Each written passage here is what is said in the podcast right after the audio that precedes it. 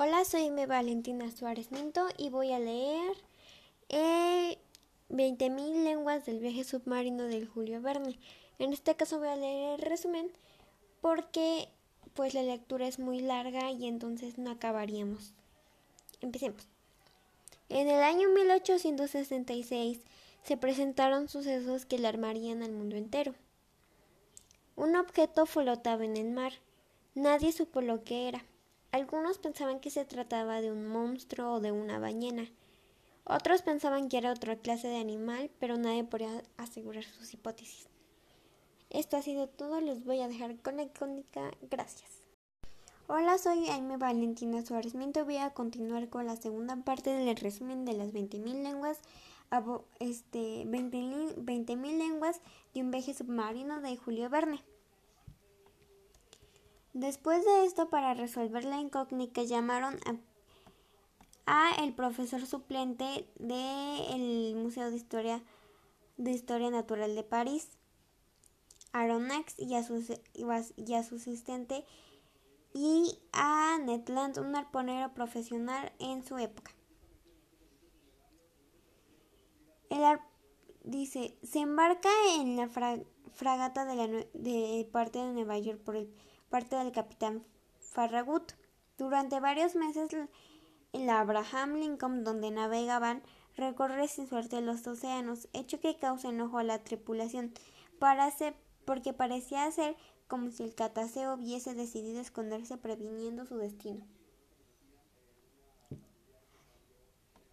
Sin embargo, la última noche antes de emprender la vuelta a Nueva York, Ned Land logra ver una mancha sobre la sobre las aguas del Pacífico Norte, persuadiéndose de que se trata de la ballena, de una ballena. La embarcación la persigue durante un día y finalmente se deciden ponerla, o sea, cazarla. Con tanta mala suerte que este hecho provoca el choque del barco y consecuencia naufragio de los marineros. Esto ha sido todo. Gracias. Nos vemos la próxima. Hola, soy Me Valentina Suárez Minto y seguiré con la lectura de 20.000 lenguas de viaje submarino de Julio Verne. Aaron Nax, Conseil y Land, Ned Land logran sobrevivir aferrándose a la superficie de un extraño artefacto metálico, al interior del cual serían llevados después.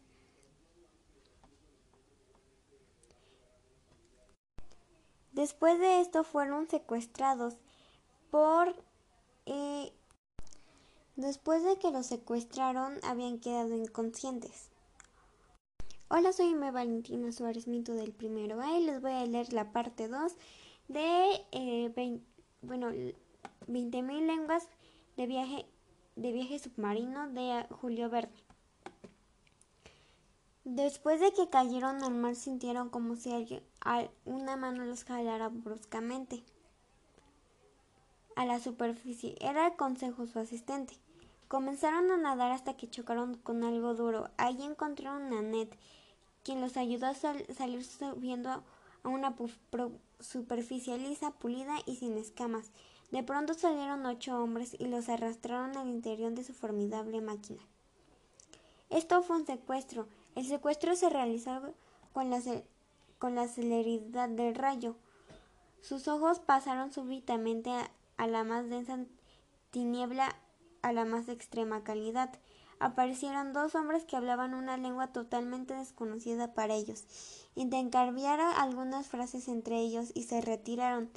Entró un camarero que les llevó ropa y alimento que jamás habían visto ni probado. Después les mostró dónde podían descansar sin decirles una sola palabra. Cuando Aronax despertó, empezó a examinar su celda.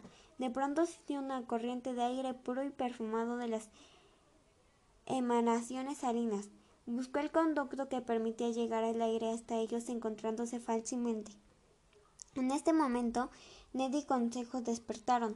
Ned exigiendo comida a Arionax le pidió que se sometiera al reglamento a bordo, pero cuando entró el camarero se lanzó sobre él, atenizándole la garganta, interviniendo Aronax y su consejo para quitárselos de encima. Este le dijo en francés, que era el idioma de ellos, que se calmaran y lo escucharan, quedándose los tres asombrados. Esto ha sido todo. Gracias. Hola, soy M. Valentina Suárez Minto de primero A y les voy a continuar con la lectura de las 20.000 lenguas de viaje submarino de Julio Verne. Después de esto llegó el comandante de la nave, llamado Nemo.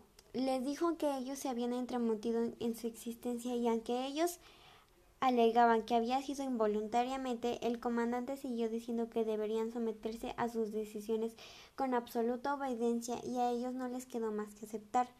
Después se dirigió directamente a Aronax, diciéndole que no, la, que no se lamentaría jamás de haber llegado hasta allí. Hasta allí.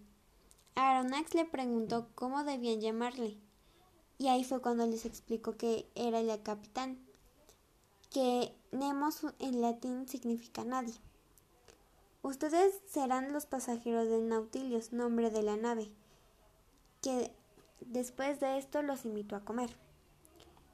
Luego de ahí, Aronax, el capitán llevó a Aronax a una biblioteca con doce mil ejemplares.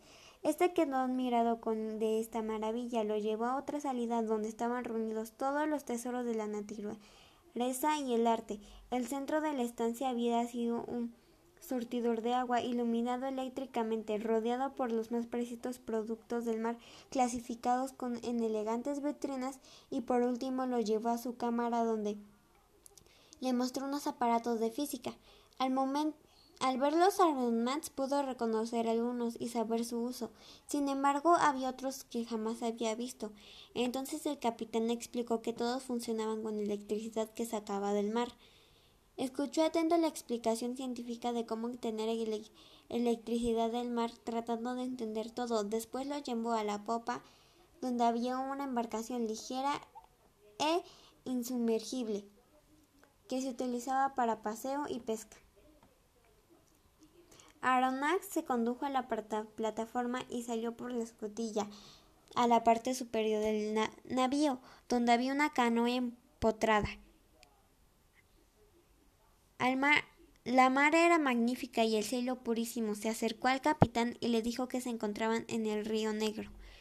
Días después Aronnax recibió una invitación del capitán a una partida de caza que se llevaría a cabo en el bosque de la isla Crespo.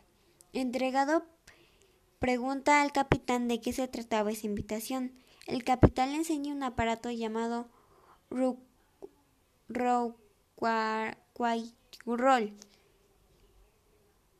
de Nairus dividido en dos partes. Uno era de respiración y el otro era de alumbrado, al que había al que ha perfeccionado para ir al fondo del mar donde se encuentran sus bosques. Después de la minuciosa explicación científica del funcionamiento del aparato, Aronnax y Consejo deciden aventurarse a conocer esos bosques. Después de ponerse cada uno su respectivo aparato, se sumergieron sin imaginarse que encontrarían un mundo maravilloso, difícil de explicar, donde los rayos del sol oblicuos sobre las olas y el contacto de la luz tomaban los siete colores de aspecto solar. Después recorrieron una pradera de algas y de vegetación exuberante. Llegaron a una profundidad de cien metros sin que la presión les molestara, y allí estaba el bosque de la isla Crespo, que encontraba con grandes plantas arbonescentes. Cuando prendieron las lámparas de sus aparatos, estaban frente a las encantarillados de la isla Crespo. Allí el capitán disparó su escopeta y cayó una nutria marina. El compañero del capitán tomó el animal y reunieron su regreso al Nautilus, donde cayeron de inanición y de sueño. Al día siguiente Aronnax subió a la plataforma del capitán y algunos marineros retiraban las redes en que, que estaban llenas de peces que fueron llevadas a las despensas. Aronnax pensó que reanudarían su viaje submarino, pero el capitán le dijo que sería bueno viajar hacia el Polo Sur, lo que sorprendió a Aronnax. Esto ha sido todo. Gracias. Hola, soy Valentina Suárez Minto y les voy a leer la quinta parte de el viaje, bueno, las 20.000 lenguas del viaje submarino de Julian Werner. Seis semanas después el capitán le dijo a Aronnax que habían llegado a Vanicoro. Le contó al capitán la Perrous partió el 7 de diciembre de 1785 con sus naves Busul y Astrobel, llegando a los arrecifes desconocidos de Banicoro. Uno, uno embarcanó en la costa meridional y el otro encalló también. Así que se incitaron en una isla y construyeron un barco más pequeño en el que algunos marineros se dirigieron a las islas Salomón. Después de contarles esa historia, le enseñó una caja de hojalata en el que había unos papeles amarillentos. Eran instrucciones del ministro de Marina al comandante de la Perus, anotadas marginalmente por Luis de Luis XVI. Una semana después comenzó el, año de 1868.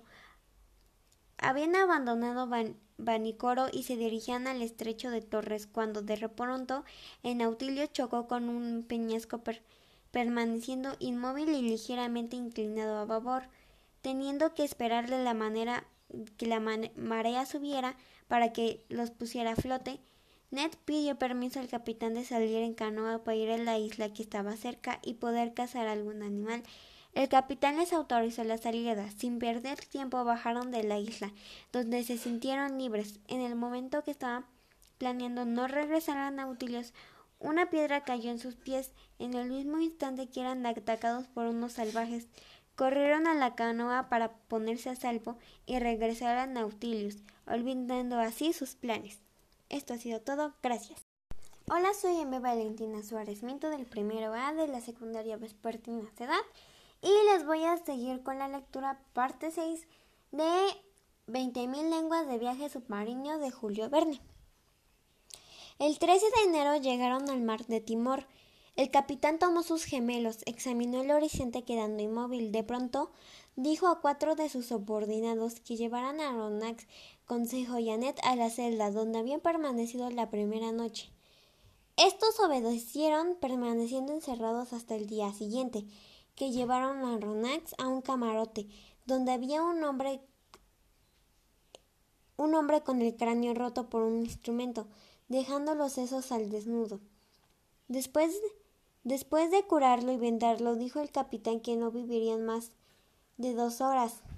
Al día siguiente volvieron a ponerse los aparatos de alumbrado y de respiración, y cuando bajaron al reino del coral, en donde sepultaron a su compañero, donde el capitán dejó rodar algunas lágrimas. Esto ha sido todo. Gracias. Hola, soy M. Valentina Suárez Mido del primero A de la secundaria Vespertina Edad y les voy a leer la sexta parte de, de 20.000 lenguas del viaje submarino de Julio Verne. La vida del capitán se desarrollaba totalmente en el seno de los océanos, siempre con la desconfianza irreducible implacable e implacable de la sociedad y aunque sus hipótesis eran muy vagas, Aronnax, Consejo y seguían a bordo sin saber cuándo sería el día en que quedarían libres. El 21 de enero la embarcación se dirigió hacia el oeste, surcando las aguas del Océano Índico, donde fueron sorprendidos por una manada de tiburones dejando atrás la velocidad que tomó el Nautilus. Después encontraron unos cadáveres que flotaban a la superficie de las ondas. Más adelante se encontraban en un mar lácteo debido a una especie de gusanillos luminosos de aspecto gelatinoso e incoloro de grueso de un cabello que suelen adherirse entre sí en espacios hasta de 40 lenguas. Esto ha sido todo, gracias.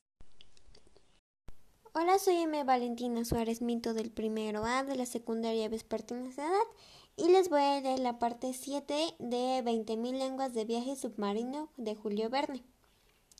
Cuando por fin pasaron todos esos inconvenientes, ya era 28 de enero y se encontraban cerca de la isla de Celian, célebre por sus pesquerías de perlas que más adelante visitaron por invitación del capitán, sin dejar de advertirles que allá habían muchos tiburones.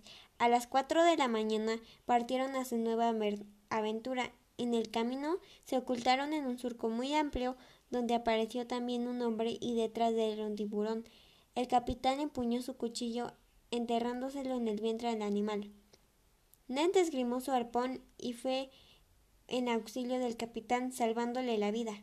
Después de esa experiencia tan desagradable, regresaron al Nautilus.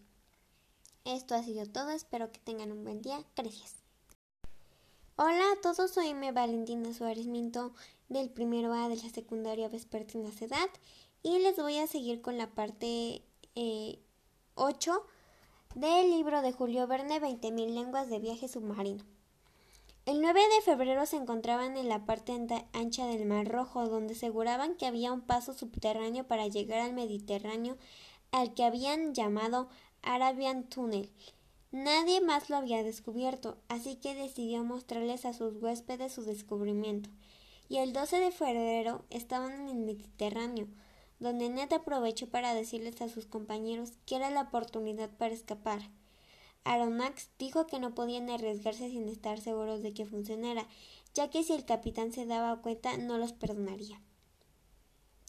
Al día siguiente Aronnax estaba haciendo un estudio de los peces del archipiélago griego, donde se encontraban, cuando entró el capitán y de un mueble sacó muchos lingotes de oro para entregárselos a un buzo que le esperaba para llevarlos a tierra. El capitán salió sin decir una sola palabra, dejando a Ronat con sus múltiples preguntas sin respuesta. Esto ha sido todo, gracias. Hola a todos, soy Amy Valentina Suárez Minto del primero A y les voy a leer, hacer, bueno, hacer una lectura de 20.000 lenguas de viaje submarino de el autor Julio Verne. Continuemos. Partiendo en la madrugada del 16 de febrero de los parajes griegos, Ned tuvo que abandonar sus proyectos de fuga, ya que el Nautilus, impulsado por su hélice, penetró hasta lo más profundo del mar en donde pudieron visualizar las ruinas del templo de Hércules. Regresando a flote en el Atlántico, Ned insistió una vez más en la fuga. Se tuvo que suspender nuevamente porque el capitán parecía saber de las intenciones de sus huéspedes. El 21 de marzo llegaron al Polo Sur, desplegando una bandera negra en forma con una N de oro bordada en el centro. El capitán había cumplido su gran reto. El frío era penetrante. Nautilus descendió lentamente para dirigirse hacia el norte, cuando chocó con un enorme bloque de hielo. La situación era muy peligrosa. Después de agotar los recursos que tenían para salir de él, el capitán se acercó y les dijo a todos que podían morir de dos formas, aplastados o por asfixia. Después también nos queda el recurso de salir del mar y destruir el iceberg. Todos tendrían que trabajar decidiendo compararse antes que morir y el 27 de marzo lograron sacar a Nautilus poniéndose rápidamente en la dirección al cabo de Hornos. Esto ha sido todo, gracias. Hola a todos, soy M. Valentina Suárez Minto de primero A de la secundaria Vespertina Edad y les voy a leer la parte 10 del resumen del libro de Julio Verne 20.000 lenguas de viaje submarino. Durante varios días el Nautilus se alejó de las costas americanas. Al capitán no le gustaba estar cerca de la sociedad. Aronnax habló con sus compañeros y un día después enfrentó al capitán para darle a conocer personalmente las intenciones que tenían de abandonar el Nautilus, pero el capitán lo recibió con un manuscrito. Al enseñárselo, dijo que el último, el último sobreviviente del Nautilus lo metería en un recipiente para, para que el mar se encargara de dar, darle destino.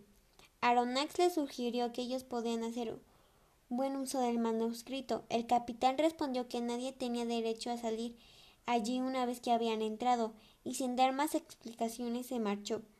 Cuando Aronnax les comunicó la decisión del capitán a sus compañeros, Ned le propuso que cuando estuviera cerca de Long Island o Nueva York, él huiría aunque ellos se quedaran ahí. Pero pronto los alcanzó un huracán que hizo desistir de su fuga. El 2 de junio se escuchó un cañonazo que venía del barco de guerra en el que muy profundo fue derribado por el capitán. Cuando esto pasó, el capitán fue a su cámara. Seguido por Anonax, detrás de los cuadros de sus héroes, habían el, habían el él una mujer y dos niños a los que tendió sus brazos, se arrodilló y echó a llorar. A partir de ese momento la vigilancia desapareció y Aronat junto a sus compañeros vieron verdaderamente la oportunidad de fugarse.